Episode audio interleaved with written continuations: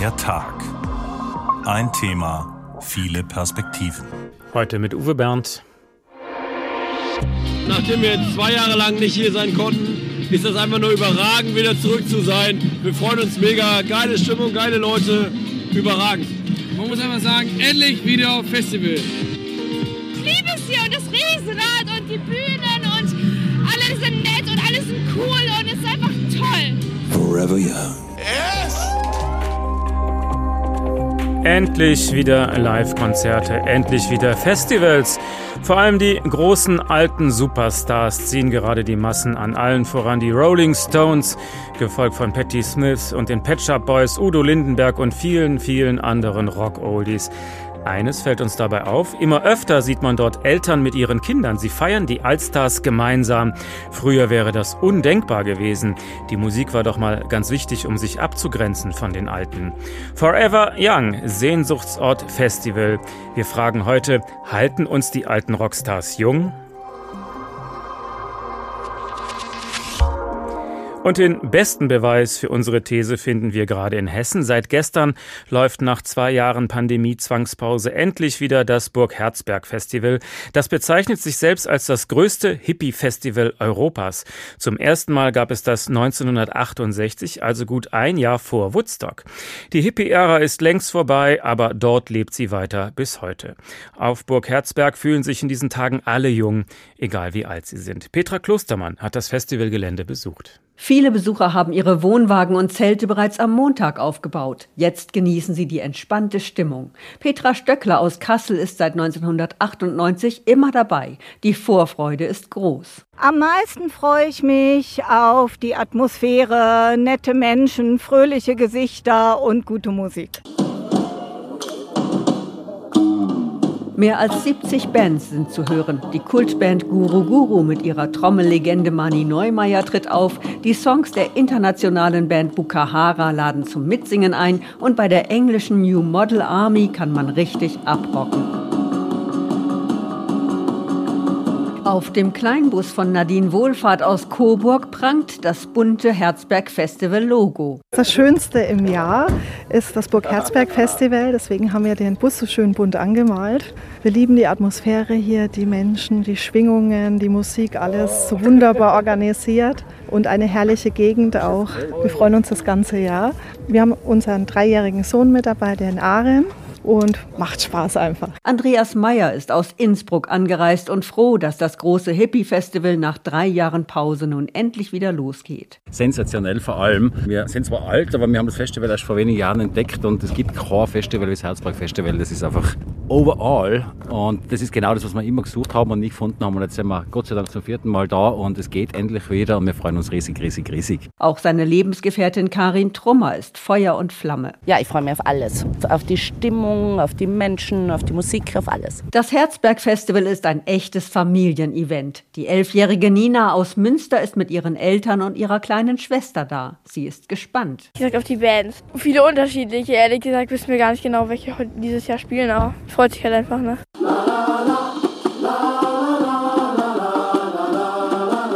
Hinter den Kulissen gibt es aber auch Sorgen, denn die Kosten sind unermesslich angestiegen, sagt Geschäftsführer Gunther Lorz. An allen Stellen sind die Kosten gestiegen.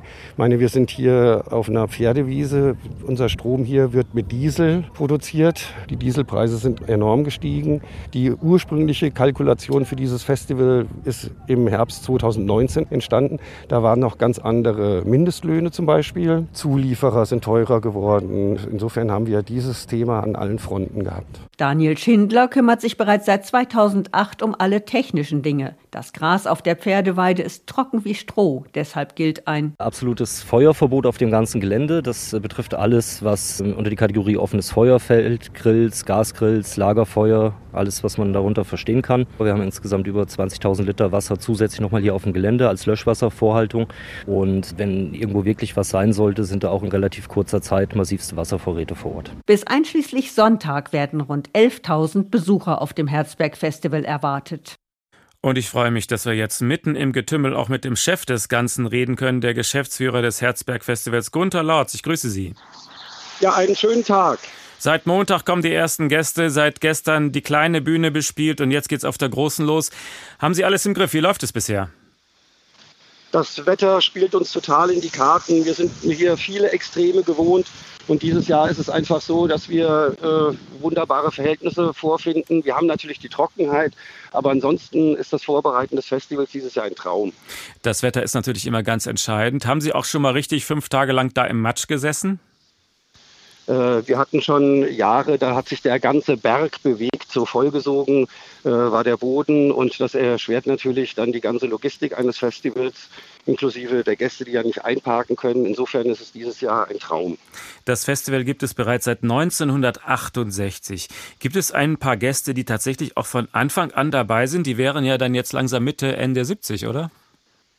Ja, also die haben auch mittlerweile ihre Urenkel schon dabei. Also wir waren äh, ein, ein Drei-Generationen-Festival und mittlerweile sind wir ein Vier-Generationen-Festival.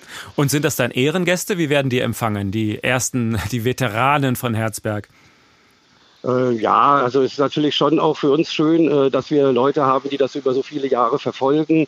Und äh, die kriegen dann natürlich auch schon äh, äh, ein schönes Plätzchen, dass sie da sein können, wo sie sein dürfen, äh, umgekehrt. ja.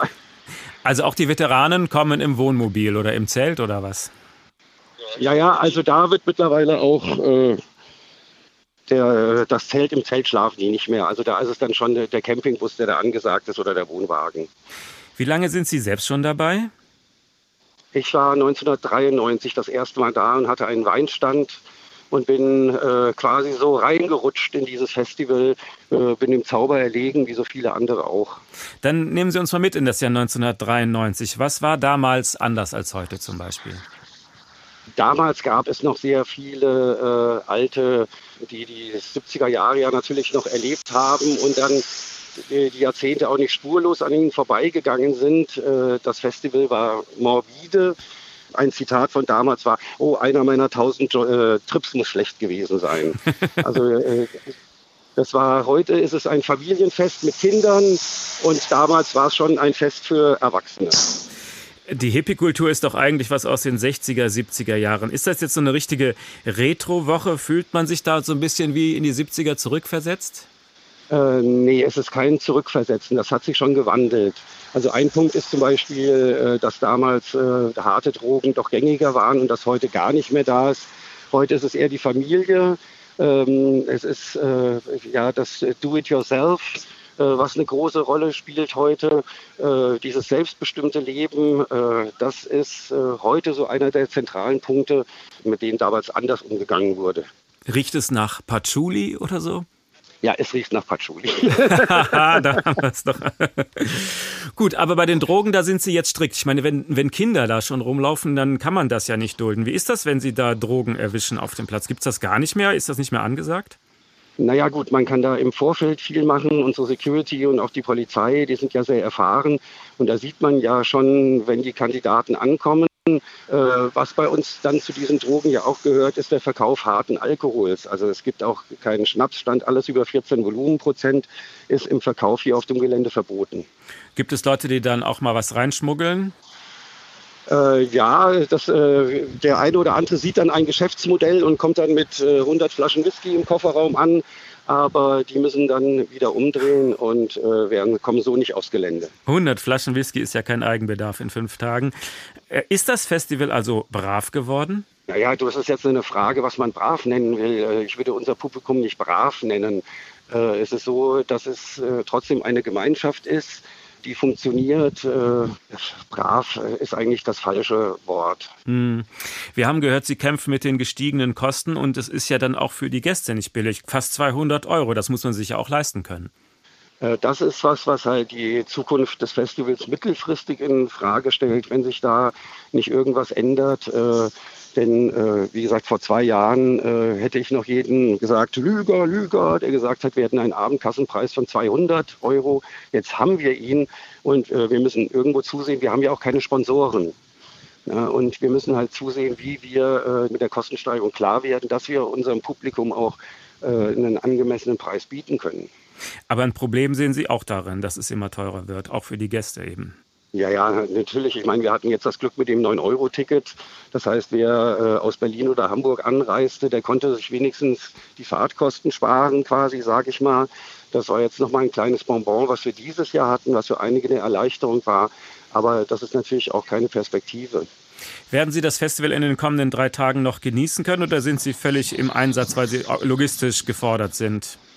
Also es gibt schon die äh, kleinen schönen Momente. Also das Erzberg Festival äh, für mich ist auch so, äh, die Highlights sind auch die, äh, die Begegnungen Mensch zu Mensch, äh, die ganz leisen, sag ich mal, die so stattfinden. Und äh, die darf ich auch genießen, die Tage über. Gibt es eine Band, auf die Sie sich ganz besonders freuen?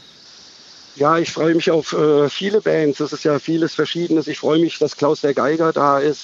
Ich freue mich auf Groundation, die in Roots Reggae spielen. Ich freue mich auf New Model Army mit ihrem 80er Jahre Rock äh, oder Faber als Schwe Liedermacher aus der Schweiz. Also das sind so viele Highlights und auch äh, so Bands, die eine tolle Bühnenshow machen. Äh, also ja, das sind so Eckpunkte, aber das geht ja noch weit drüber hinaus. Es ist ja auch so, dass man hier immer wieder Bands entdeckt, die man vorher gar nicht auf dem Schirm hatte. Äh, insofern ist meine Antwort danach vielleicht eine andere. Welche Band hat dir am besten gefallen als das, was ich jetzt im Vorfeld gedacht habe?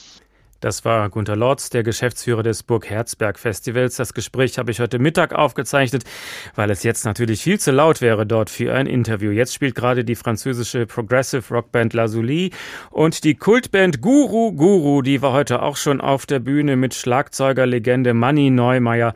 Der ist drei Jahre älter als Mick Jagger. Er trommelt also auch mit 82 Jahren wie kein anderer. Wir hören mal kurz rein. So klingt Guru Guru.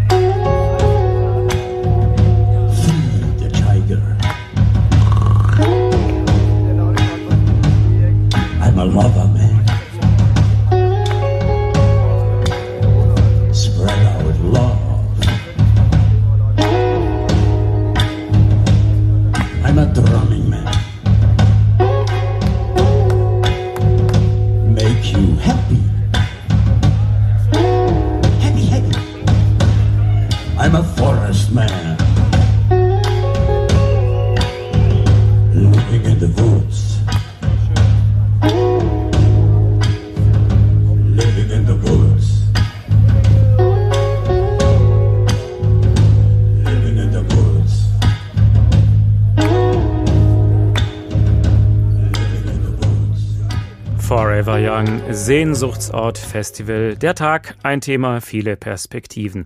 Und wir bleiben noch für einen Augenblick in der Hippie-Zeit. Das erste Herzberg Festival hatte übrigens noch den putzigen Titel Burg Beat Show. Man sprach ja damals von der Beat-Musik.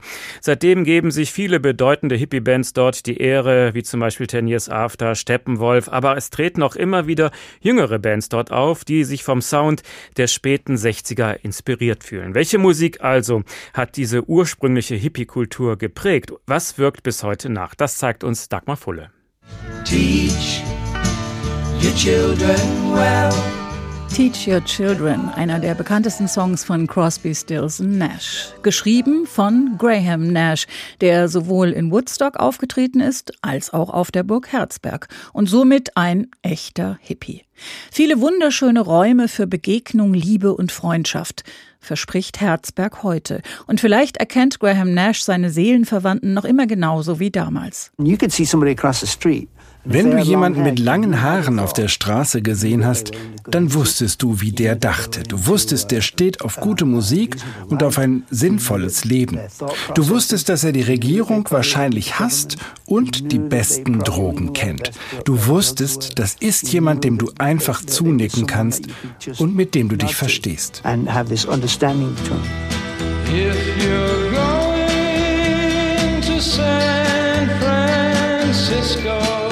Die Hippie-Bewegung entstand in San Francisco im Stadtteil Haight-Ashbury. Innerhalb kurzer Zeit waren Millionen junger US-Amerikaner dabei. gegen gesellschaftliche Konventionen, gegen Konsum und klassische Rollenverteilung, für Frieden, Liebe und Freundschaft. Eine neue Zeit sollte beginnen. Das Musical Hair, uraufgeführt am Broadway im Frühjahr 1968, brachte alle wichtigen Themen der Hippies zusammen. Und einen Millionenhit für The Fifth Dimension. Aquarius Let the Sunshine In wurde zur Hippie-Hymne, genauso wie ein Song, an dem sich Gitarrenanfänger zuweilen bis heute versuchen. Drei Akkorde, ein Song für die Ewigkeit. The answer, my friend, is blowing in the wind. Bob Dylan hat wohl wie kaum ein anderer Musiker die Entwicklung der Popmusik beeinflusst. Bei ihm findet sich alles, was zur musikalischen Tradition der USA gehört. Folk, Country, Gospel, Blues und Rock'n'Roll. Heute laufen all diese Genres gern unter dem großen Oberbegriff Americana. Vertreten beispielsweise von Wilco, den Mavericks, von Mumford Sons und ja, auch Ed Sheeran. Auch seine Einflüsse gehen zum Teil bis in die Hippie-Ära zurück.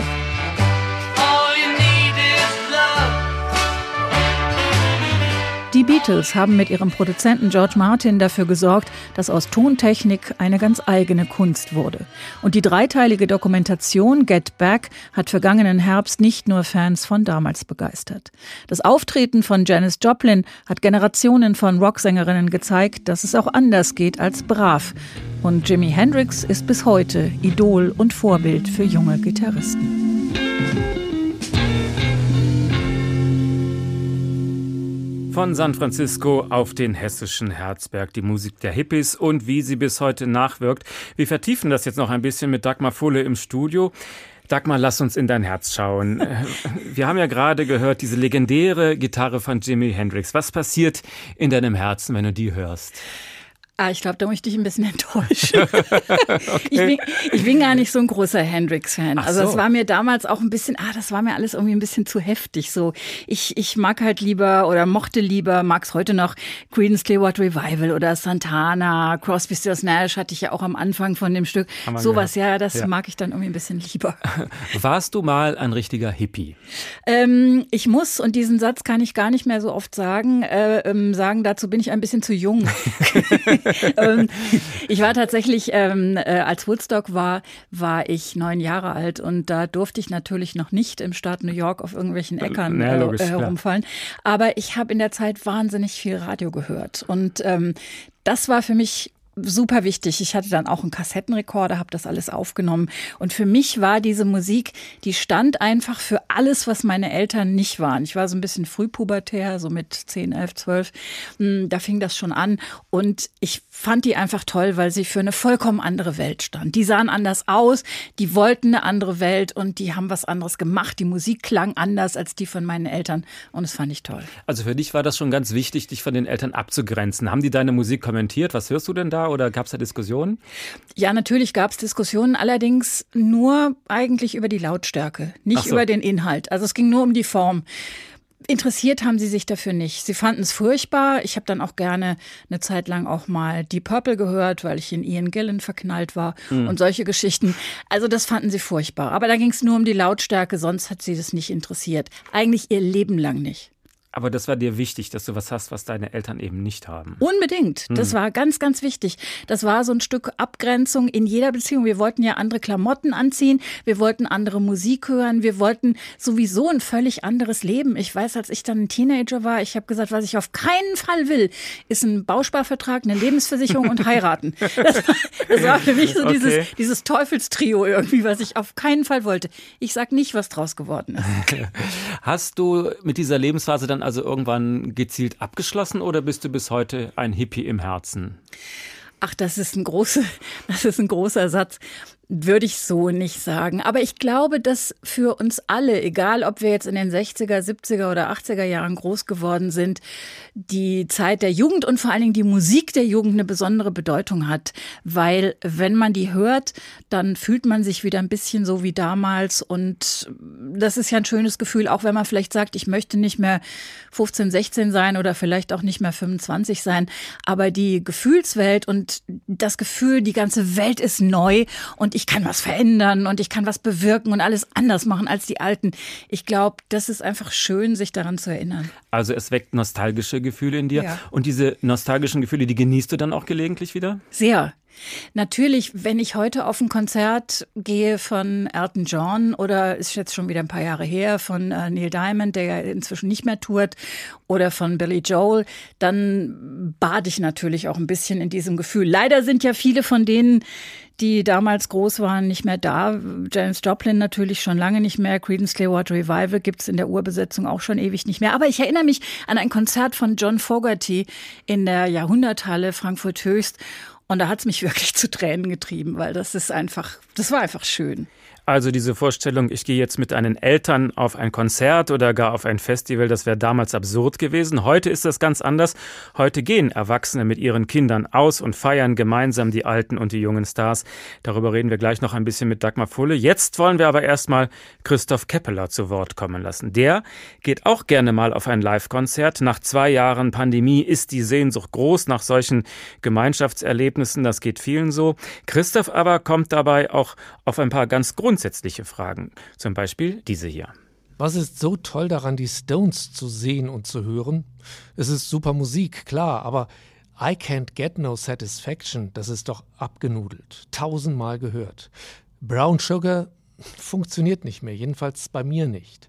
Sympathy for the Devil, dass wir auf der Tanzfläche waren und laut im Rhythmus Hu, Hu gerufen haben, das war nicht vor drei, das war nicht vor zehn Jahren, das ist ewig her. 1980 gab es schon mal ein Comeback der Stones. Hallo, 1980, 42 Jahre her und ich kann mich noch dumpf erinnern. Ich glaube, seitdem haben sie nie mehr eine richtige Pause eingelegt. Klar, der Tod ist und war natürlich auch ein Thema für die Stones. Schon 1969 war das. Da ist ihr Leadgitarrist Brian Jones ertrunken. Und Jimi Hendrix, Janis Joplin, Jim Morrison, Kurt Cobain und Amy Winehouse, alle starben schon mit 27. Also, man kann auch jung sterben, das wissen wir. Das wissen auch Mick Jagger, Patti Smith und Manny Neumeier von Guru Guru. Aber wir wissen auch, man kann auch alt werden und scheinbar nie sterben. Genau das denkt man weniger, aber fühlt man, wenn Mick Jagger, als wäre er noch 19, mit 79 noch anscheinend völlig fit über die Bühne stackst, springt und tanzt. Das gibt uns, denen, die vielleicht auch noch jünger sind als er, das Gefühl, na, wenn der noch so grenzenlos agil ist und ich den seit Kindheit so kenne, wie er noch heute ist, vielleicht kann man doch für immer jung sein. 1962 ist lange her, da spielte der mit seinen Stones schon im Marquis Club in London. Natürlich ist es eine Selbsttäuschung. Das machen wir Menschen doch immer. Wir sind sterblich, das wissen wir, das verdrängen wir. Wenn von uns irgendwie bewunderte Promis uns vorleben, wie man ewig jung sein kann, dann wehren wir uns nicht dagegen, sondern ziehen Trost daraus. Für die, und also auch für mich gilt, die Zeit steht still. Er steht auf der Bühne, ich unten und lasse mich von seiner Musik mitreißen, zusammen mit tausenden anderen, für die auch die Zeit stillsteht. Wir sind jung, wie damals, und wir werden für immer jung sein. Das ist ein Gefühl, kein rationaler Gedanke. Musik hören in Gemeinschaft vermindert das Stressempfinden, hatte der Psychologieprofessor Urs Nater in einer Studie herausgefunden. Die Ausschüttung des Stresshormons Cortisol vermindert sich, wenn man Musik in Gemeinschaft konsumiert. Der Stress der Versuchsteilnehmenden verminderte sich aber nicht, sofern sie alleine Musik hörten. Die Angst vor dem Tod, die immer irgendwie in uns sitzt, ist natürlich auch Stress. Im Freien, in lauschiger Sommerabendstimmung, mit vielen Mitmenschen gemeinsam Because the night belongs to lovers mit Patti Smith, 75 Jahre alt, laut zu singen, beseelt uns in einem ungemein beglückenden Gemeinschaftserlebnis. Wir sind vielleicht nicht unsterblich, aber die Zeit steht still und wir sind jung, wie vor Jahrzehnten, als wir das gleiche Lied mit ähnlicher Beseeltheit und Euphorie gesungen haben. Das Konzert mit Rockoper oder Rockomi, es ist ein Jungbrunnen, ein Aus genommen aus dem Alltag, in dem die Zeit natürlich gnadenlos weiterläuft und sich schon die nächsten altersangemessenen Zipperlein darauf vorbereiten, uns zu befallen. Aber nicht jetzt, nicht während wir singen, tanzen, schwelgen in Gefühlen von früher, die uns das Gefühl der jüngeren Jahre zurückbringen. Als wir auch dachten, wir sind für immer jung. Was ja bis jetzt auch stimmte. Wir bekräftigen es nochmal, gemeinsam mit Mick oder Patty oder Money, die ja auch noch jung sind. Warum uns die uralten Rockstars jung halten. Und auch auf der Bühne selbst ist das Alter kein Gegensatz mehr. Junge und alte Sänger ergänzen sich, das sieht man immer öfter. Hier das erste Beispiel. Die beiden Kölner, Wolfgang Niedecken, 71 Jahre, und Henning May, 30 Jahre. Und gemeinsam klingen sie so. Ob dat die Herz immer durchschlägt, singe Takt hält, singe Schwung da bliest du.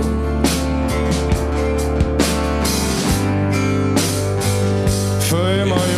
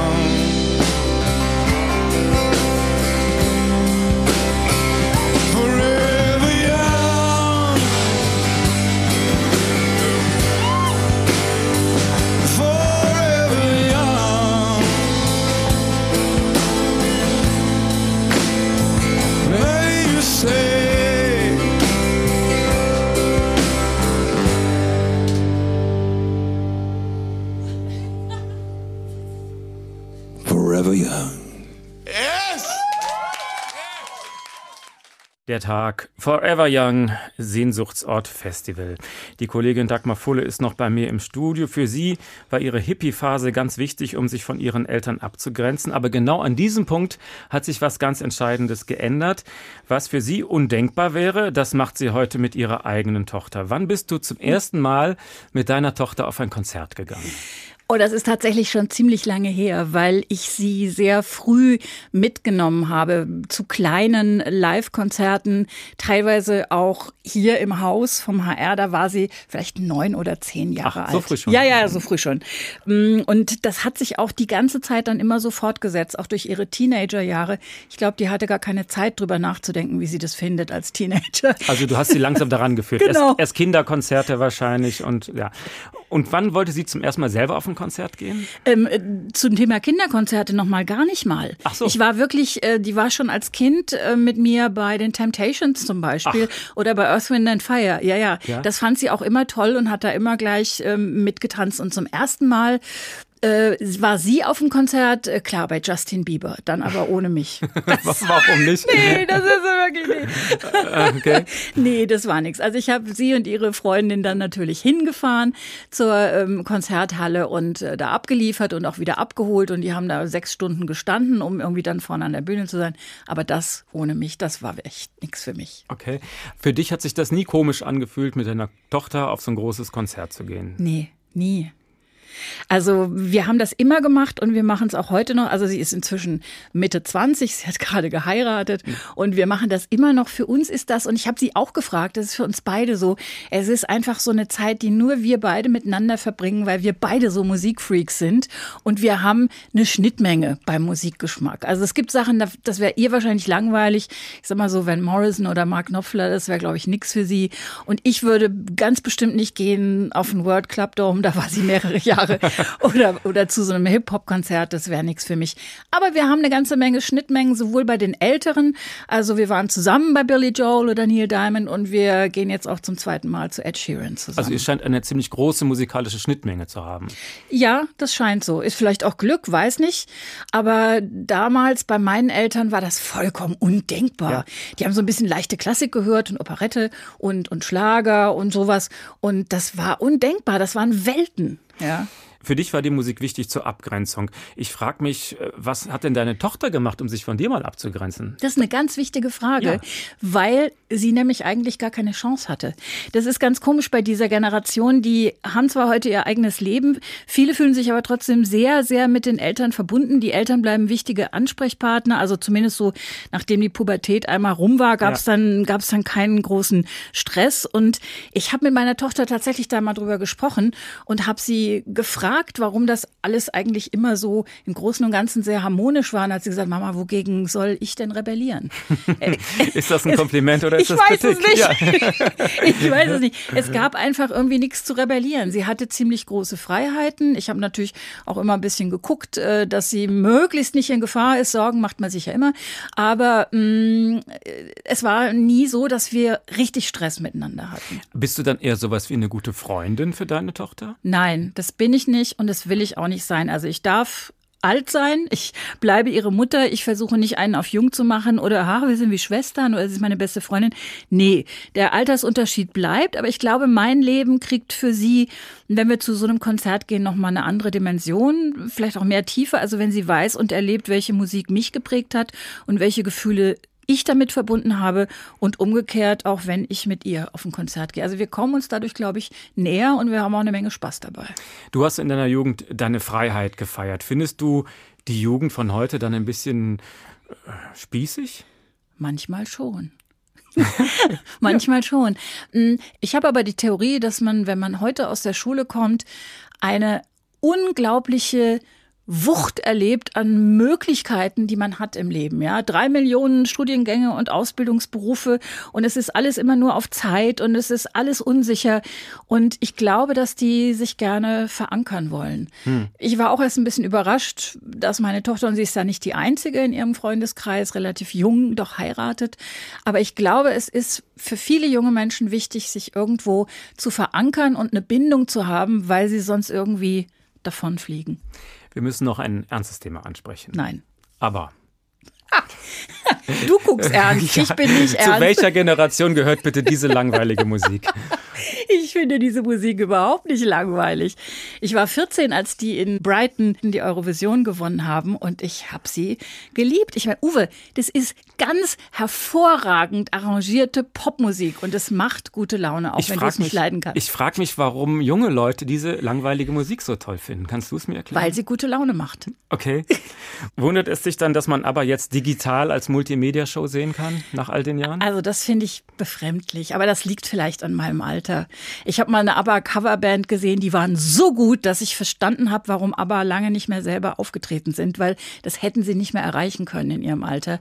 Und dass die das jetzt machen, ja, für sie ist es bequem, für eine junge Generation ist es vielleicht ja, was Neues, aber ich würde dafür jetzt keinen Mördereintritt bezahlen, muss ich ehrlich sagen. Du würdest zu der ABBA-Show mit Avataren nicht hingehen, nee, auch nicht mit deiner nicht Tochter, nee, wenn deine Tochter dich bittet.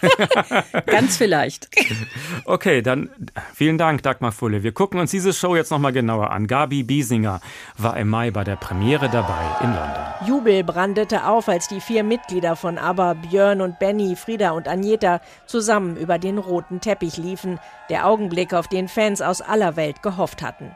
Die beiden Frauen ganz in weiß, Benny im 70er-Jahre-Outfit im bunt gemusterten Blumenmantel und Björn im dunklen Anzug. Björn gestand dann auch, dass die Anspannung ihren Höhepunkt erreicht habe. Zum ersten Mal die Arena voller Hardcore-ABBA-Fans. Würde man die mit der virtuellen Show überzeugen können? It's the pinnacle of excitement. I mean, the floor will be filled with hardcore ABBA fans and we'll see how they react. In der Arena wurde schnell klar, dass die Sorge unbegründet war. Jubel und Staunen, als die Band quasi virtuell aus dem Bühnenboden heraufschwebte, aber mit den Gesichtern, den Outfits und dem Gesang von 1979. Aufgenommen mit Motion Capture Technik und auf digitale Avatare projiziert. Eine spektakuläre Lichtshow auf einem Bildschirm, der die halbe Halle umfasste. Man hatte wirklich das Gefühl, dass dort in der Ferne vier echte Menschen tanzten und sangen. Überblendet wurden die vier Abbas immer wieder mit überlebensgroßen Großeinstellungen der Gesichter und farbenfrohen Lichtspektakeln, so dass man sich wie in einer Multimedia-Show fühlte.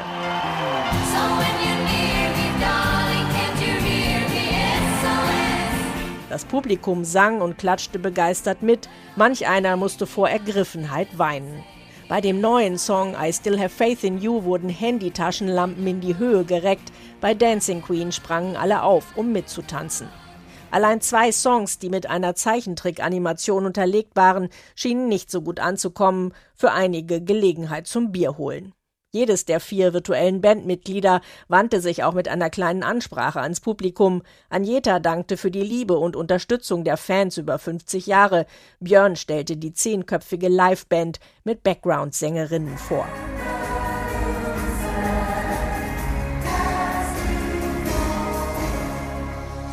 Als nach rund 90 Minuten die letzten Takte von The Winner Takes It All verklungen waren und die vier echten Abbas auf die Bühne kamen, gab es kein Halten mehr. Also diese Technik ist wirklich mehr als einfach eine Lasershow. Es war so, als wären ABBA wieder da. Ich habe die ganze Zeit getanzt, wir haben uns in den Armen gelegen, wir haben geweint, wir haben alle Texte mitgesungen. Wir haben uns so gefühlt, als wäre wirklich aber auf der Bühne. Also ich fand Frieda und Benny am allerbesten so getroffen, aber echt sahen sie alle aus. Ja, unbegreiflich. Man hat gedacht, man könnte denen die Hand geben. Es war mega. Es war absolut mega. Es war real. Es ist unbeschreiblich. Ja, es war ein Traum. Die Emotionen, die sind durchgegangen. Es war einfach so. Und zum Schluss kamen ja auch die vier aber in live auf die Bühne. Da hätte auch keiner so richtig mit gerechnet, dass das passiert. Ich auch nicht, aber es war umwerfend. Die hatten auch Tränen in den Augen und haben selbst mitgeweint. Das war einfach, das war einfach toll. Halten uns die alten Rockstars jung. In diesem Fall werden sie ganz einfach digital verjüngt und dann kann die Show noch jahrzehntelang so weiterlaufen. Also gut, wir brauchen jetzt einen kleinen Kontrast. Die Punkrock-Band Kraftklub aus Chemnitz dreht den Spieß jetzt einmal um. Das müssen wir uns als Musikfans von der Band mal sagen lassen. Kraftklub klagen an. Unsere Fans sind Mainstream. Sind wir gemeint? Seitdem unsere Fans jeder kennt, haben die sich voll verändert. Früher liefen unsere Fans noch nicht auf jedem Sender. Damals war das alles noch nicht so wie heutzutage. Mittlerweile zahlen die ernsthaft 30 Euro für eine Karte. Unsere Fans waren mal dagegen, die wollten nicht gefallen. Früher kleine Läden und jetzt nur noch volle Hallen. Und ich fand die mal gut, die waren treu und korrekt. Doch ist mal drei Minuten weg, feiern die einen neuen Eck. Und vom Bassisten der Band nicht die Geschwister zu kennt. Ja, ja, so ein richtiger Fan. Von denen hatte ich mal Plakat an der Wand, aber nicht gerade lang. Die waren kurz interessant, aber dann zu bekannt. Unsere Fans sind sich verändert, unsere Fans sind sich vergangen. Unsere Fans sind jetzt Mainstream. Unsere Fans sind sich verändert, unsere Fans sind sich vergangen. Unsere Fans sind jetzt Mainstream. Für unter 100.000, das stehen die jetzt gar nicht an. Unsere Fans sind jetzt Mainstream. Unsere Fans sind sich verändert, unsere Fans sind sich vergangen. Unsere Fans sind jetzt Mainstream. Thank you.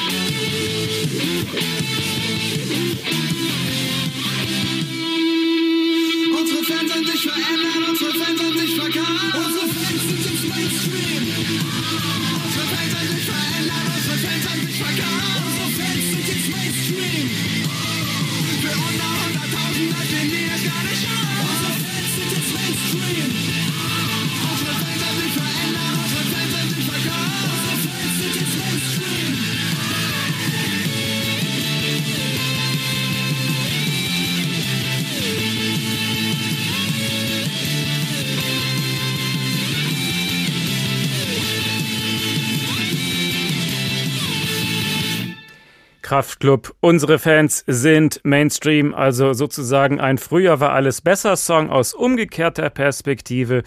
Kraftklub wünschen sich ironisch die guten alten Fans zurück, auch eine Form von Nostalgie, oder? Der Tag Forever Young Sehnsuchtsort Festival. Aber woher kommt denn nun diese Sehnsucht? Warum sind wir so gerne nostalgisch, vor allem eben, wenn es um die Musik geht? Damit hat sich Professor Kai Eppstude beschäftigt. Er forscht an der Fakultät für Verhaltens- und Sozialwissenschaften an der Universität Groningen in den Niederlanden. Schönen guten Abend. Hallo. Was ist denn Nostalgie für Sie als Wissenschaftler? Ähm, ja, wenn man es ganz äh, wissenschaftlich definieren möchte, dann ist Nostalgie eine Emotion, die vor allem aus einem sentimentalen Verlangen nach der Vergangenheit ähm, besteht und das vor allem eine positive Vergangenheit oder eine glückliche Vergangenheit. Also Nostalgie ist dann was Gutes oder was Schlechtes? Wie sieht die Wissenschaft ähm, das? Heutzutage ist Nostalgie eher was Gutes, als das Konzept Nostalgie entwickelt wurde, das ist schon ganz lang, schon ein paar hundert Jahre her, ähm, war das eigentlich bekannt als die Schweizer Krankheit, weil es im Prinzip das war, äh, was heute Heimweh ist. Und das war vor allem eine Emotion, die man bei Schweizer Söldnern ähm, äh, gefunden hat, die im Ausland halt äh, oder außerhalb der Schweiz auf jeden Fall ähm, angestellt waren oder im Einsatz waren und ähm, dann zum Teil halt ähm, Symptome gezeigt haben, die sehr besorgniserregend waren, die eigentlich dazu geführt haben, dass sie für ihre eigentlichen Aufgaben ähm, gar nicht zur Verfügung standen, weil sie, was man heute eigentlich als depressiv ähm, bezeichnen würde, waren. Also interessant. Früher war Nostalgie ein negativ besetzter Begriff, heute ist es ein positiv besetzter Begriff. Wie kam ja, dieser Wandel zustande? Positiv ist, das ist noch gar nicht so lange her. Also das würde ich sagen, ist in den letzten 20, 30 Jahren in der, in der wissenschaftlichen Forschung so ähm, ähm, ja, umgedeutet worden oder die Befunde äh, zeigen, dass das, wenn man das unterscheidet, das klassische Heimweh von ähm, einem nostalgischen Gefühl, dann findet man, dass Heimweh deutlich negativ ist während ähm, Nostalgie so eine im Englischen bittersweet, im Deutschen vielleicht bittersüße Emotion ist. Wie untersuchen Sie Nostalgie? Nicht im Reagenzglas. Wie arbeiten Sie da? Ähm, da gibt es verschiedene Möglichkeiten. Also was ganz oft gemacht wird, ist, dass zum Beispiel Leute in eine eher negative Stimmung versetzt werden und ähm, dann die Möglichkeit haben, sich entweder an äh, etwas Nostalgisches zu erinnern oder wird äh, gesagt, sie sollen sich an eine nostalgische ähm, Episode erinnern. Äh, und eine andere Gruppe, äh, dem wird gesagt, sie sollen sich einfach an irgendwas erinnern. Und dann findet man in der Regel, dass die äh, Gruppe, die in der Nostalgie oder die Nostalgiegruppe, dass die sich eher positiv fühlen, dass äh, sie optimistischer in die Zukunft blicken, dass sie ein höheres Selbstwertgefühl haben ähm, und solche Sachen. Warum Was auch ähm, noch vielleicht noch ganz interessant ist, noch vielleicht als letztes, ist, dass Leute, die ähm, sich eher nostalgisch fühlen oder die, äh, die äh, Nostalgie an, an eine nostalgische Episode gedacht haben, dass die mehr Sinn und Bedeutung in ihrem heutigen Leben ähm, sehen und dass sie ja, das, das Deutliche ist, was wirklich wichtig ist im Leben. Wer sich nostalgisch fühlt, sieht mehr Sinn in seinem Leben. Habe ich das richtig verstanden? Ja. Wie kommt das? Interessant. Äh, naja, man, man denkt natürlich eine, eine, eine äh, Episode aus der eigenen Vergangenheit und kann dadurch äh, mehr äh, sehen, wie man zum Beispiel jetzt zu dem geworden ist, äh, wer man ist und ähm, kann das, das jetzt besser einordnen in die eigene Lebensgeschichte. Welche Rolle spielt die Musik bei solchen nostalgischen Gefühlen? Ähm, ja, Musik ist ein sehr starker Auslöser von äh, nostalgischen Gefühlen. Ähm, das ist dann vor allem Musik, die aus der eigenen Jugend ähm, stammt oder die mit der eigenen Jugend verbunden ist. Und ähm, wenn man das hört, wenn man diese Art von Musik hört, dann hat man im Prinzip die gleichen äh, Folgen, die ich gerade schon genannt habe. Also man fühlt sich besser, man blickt optimistischer in die Zukunft und so weiter. In Hessen läuft gerade das größte Hippie-Festival Europas. Wir haben gehört, einige Teilnehmer sind wirklich schon seit 1968 dabei. Unglaublich. Und alle sagen in Herzberg, wir fühlen uns hier zu Hause bei diesem Festival. Da baden gerade 11.000 Menschen vier Tage in so einem Retro-Gefühl. Macht Retro glücklich? Ähm, Im gewissen Sinne schon. Also wenn es natürlich, äh, äh, wenn es zeitlich begrenzt ist, die, die ähm, Beschäftigung mit dem Retro, dann ist das, kann das schon glücklich machen. Wenn man allerdings nur in der Vergangenheit lebt, dann natürlich nicht. Aber also klar, so, eine, so ein viertägiger viertägiges Event ist natürlich ähm, perfekt, um auch glücklich davon zu werden. Aber das ist ein Mechanismus, der funktioniert. Nostalgie, Glück. Und das funktioniert so gut, dass es sogar in der Werbung eingesetzt wird. Genau, in der Werbung äh, wird das, ist das sehr beliebt. Ähm, da wird dann vor allem darauf spekuliert, dass durch ähm, nostalgisch gestaltete Werbespots oder Werbekampagnen, dass ein bestimmtes Sicherheitsbedürfnis geweckt wird, äh, dass Traditionsbewusstsein geweckt wird ähm, und dass Leute sich auch die, zum Teil ähm, als Teil von einem großen Ganzen sehen wollen, ähm, von, einer, von einer bestimmten Tradition. Also die Werbung arbeitet ganz gezielt mit solchen nostalgischen Mustern. Wie, wie funktioniert das? Wie, wie, baut man das auf? Naja, ich meine, die einfachste äh, Variante ist natürlich zum Beispiel, dass sie Fotos mit so einem Sepia-Ton unterlegen. Dann sieht das immer irgendwie so ein bisschen ähm, historisch aus. Ähm, äh, und, äh, oder dass sie, wie gesagt, Lieder spielen, die für ihre Zielgruppe eher ähm, mit der Jugend verbunden sind und solche Dinge. Und dann lässt sich das relativ äh, einfach ähm, managen. Was uns in der Jugend prägt, das lieben wir ein Leben lang. Warum ist das eigentlich so? Ähm, ja, in der Jugend passieren natürlich sehr viele Dinge. Ihr Studiogast hat gerade schön gesagt, ähm, dass sie nicht äh, Bausparvertrag, Bausparvertrag, Lebensversicherung und heiraten wollte. Und genau die Dinge passieren natürlich nicht in der Jugend, die passieren später. Äh, in der Jugend passieren halt andere Dinge. Man verliebt sich zum ersten Mal, man macht vielleicht zum ersten Mal einen Interrail. Äh, Trip durch Europa, man fährt äh, an die Ostsee oder Nordsee und so weiter. Das sind alles Dinge, die, ähm, die passieren in relativ kurzer Zeit. Oft sind das ja vier, fünf Jahre, wo all die Dinge auf einmal hintereinander passieren. Und im späteren Leben ist das natürlich nicht mehr so. Da passieren diese, diese, diese Vielzahl von Veränderungen gar nicht mehr so oft. Also dann geht das Leben relativ äh, ruhig äh, vor sich hin. Und, ähm, und gerade diese, diese geballte äh, Anzahl von Erfahrungen, die führt schon dazu, dass Leute mit der Jugend sehr viel Positivität und sehr viel ja, nostalgische Gefühle äh, verbinden. Aber ist es nicht auch wichtig, dass gerade ältere Menschen sind, auch offen sind für ganz neue Impulse? Ist das Leben nicht langweilig, wenn man sich nur noch in den Gefühlen und in Erinnerungen der letzten 40 Jahre suhlt?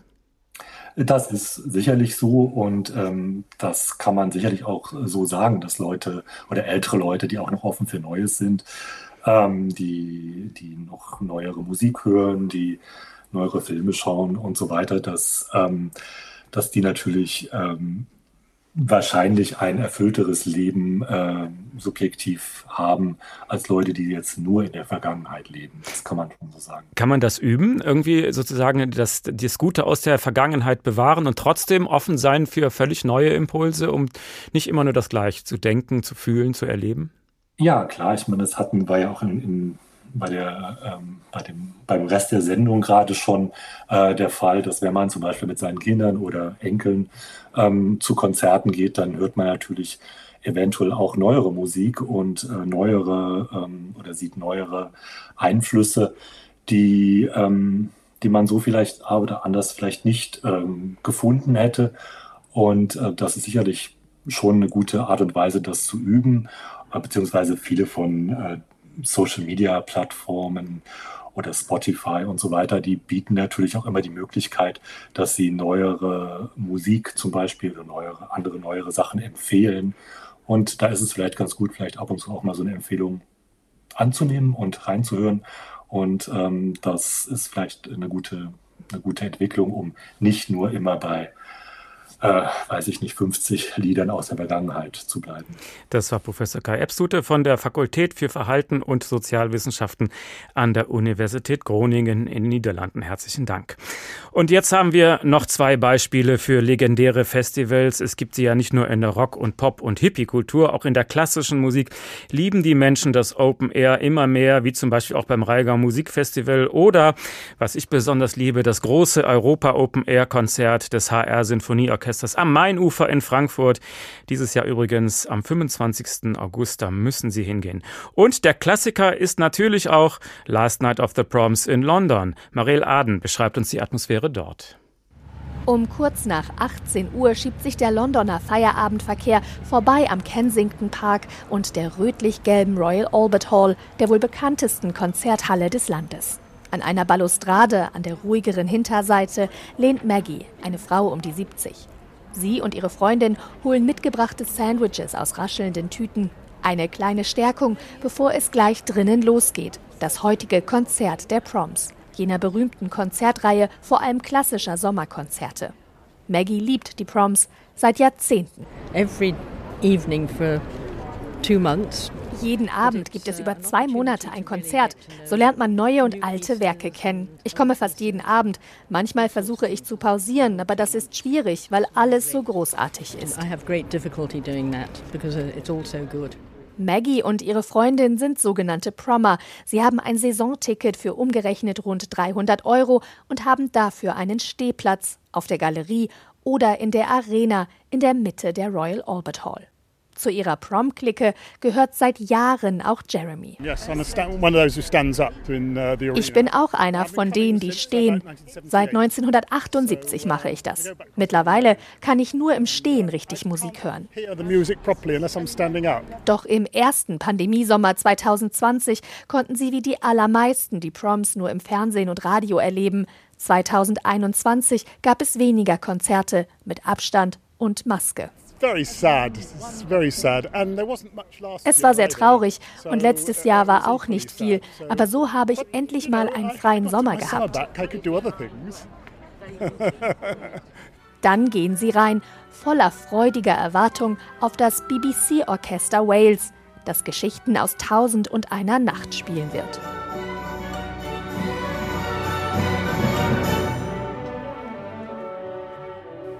In einer Umfrage nach den bekanntesten und beliebtesten Festivals des Landes kamen die Proms kürzlich auf Platz 2. Davor nur das legendäre Rockfestival Glastonbury. Und auch das hat im Juni endlich wieder stattgefunden in Somerset im Südwesten von England. Nach zwei Jahren Zwangspause, unter anderem mit Ex-Beatle Paul McCartney. Glastonbury-Gründer Michael Eavis, der das Festival einst als Landwirt auf seiner Farm startete, und seine erwachsene Tochter Emily begrüßten die Musikfans aus aller Welt sogar persönlich, als die Tore endlich wieder aufgingen. Es ist unglaublich zu sehen, dass alle wieder da sind. So aufregend. Es ist einfach spektakulär. Wir mussten so lange warten. So groß war die Spannung noch nie.